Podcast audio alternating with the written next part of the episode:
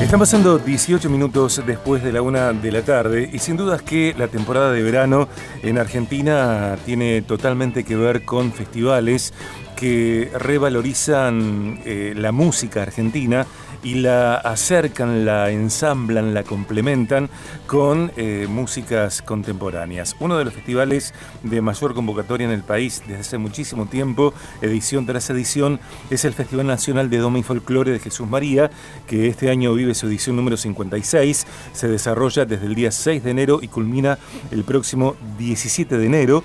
Eh, su Instagram es arroba festival Jesús María Oficial. Eh, sabemos que hay nuevas disposiciones en el campo de jineteadas y para conversar sobre este festival, sin embargo sin eh, abordar lo obvio, sino tal vez otras miradas, estamos en contacto con quien es su presidente. Presidente del Festival Nacional de Doma y Folclore de Jesús María, allí está Nicolás Totis. Nicolás, bienvenido a Viaje de Gracia, Sergio de este lado. ¿Cómo te va? Muy buenas tardes, Sergio. Muy buenas tardes para vos, para toda la audiencia.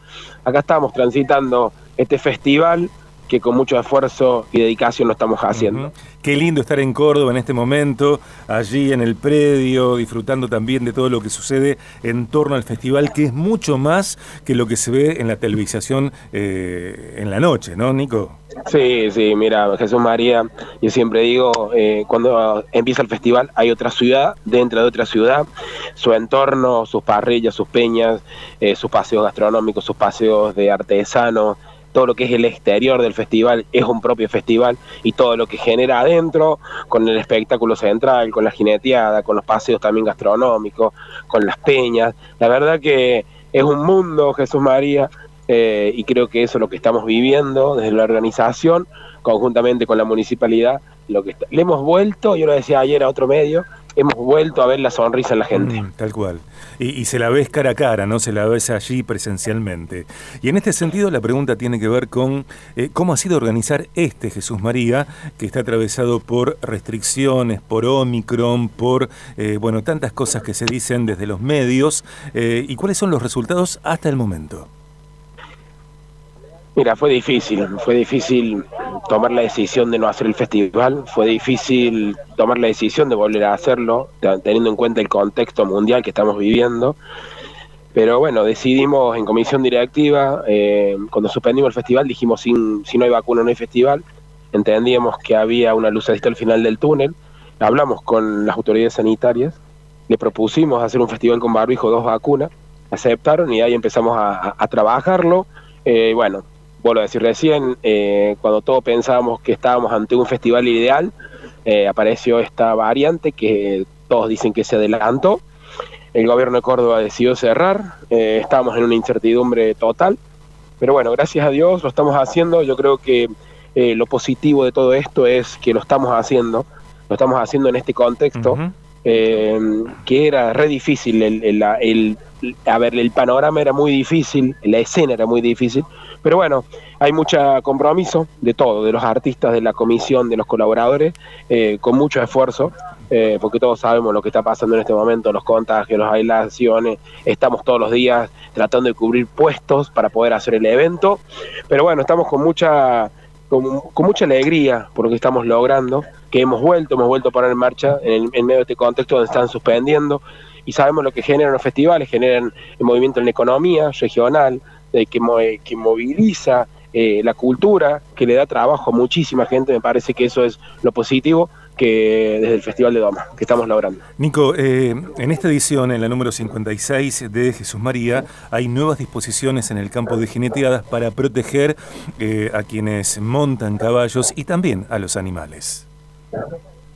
Sí, vos sabés que eso no lo hemos podido llevar a cabo, culpa del COVID no han llegado a tiempo lo que son los, los cascos y los protectores corporales, pero bueno, hemos hablado con las delegaciones y los jinetes y nos hemos comprometido para que la próxima edición de la 57 en el 2023 eh, lo aprueben durante todo el año eh, y los podamos llevar a cabo a partir de la próxima edición.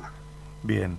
Em, a ver, una cosa que a mí me interesa mucho tiene que ver con el liderazgo. Vos sos presidente de Jesús María hace varias ediciones, mucho tiempo. Eh, por supuesto, Córdoba es tu, provincia y conoces el paño. Y, en una edición como la, número 56, eh, presidir Jesús María tiene que ver con la comisión directiva, tiene que ver con la grilla, tiene que ver con las tensiones, con la algarabía, con el fervor, pero también con los miedos. Eh, ¿cómo, ¿Cómo gestionas tu liderazgo en el medio de esta situación?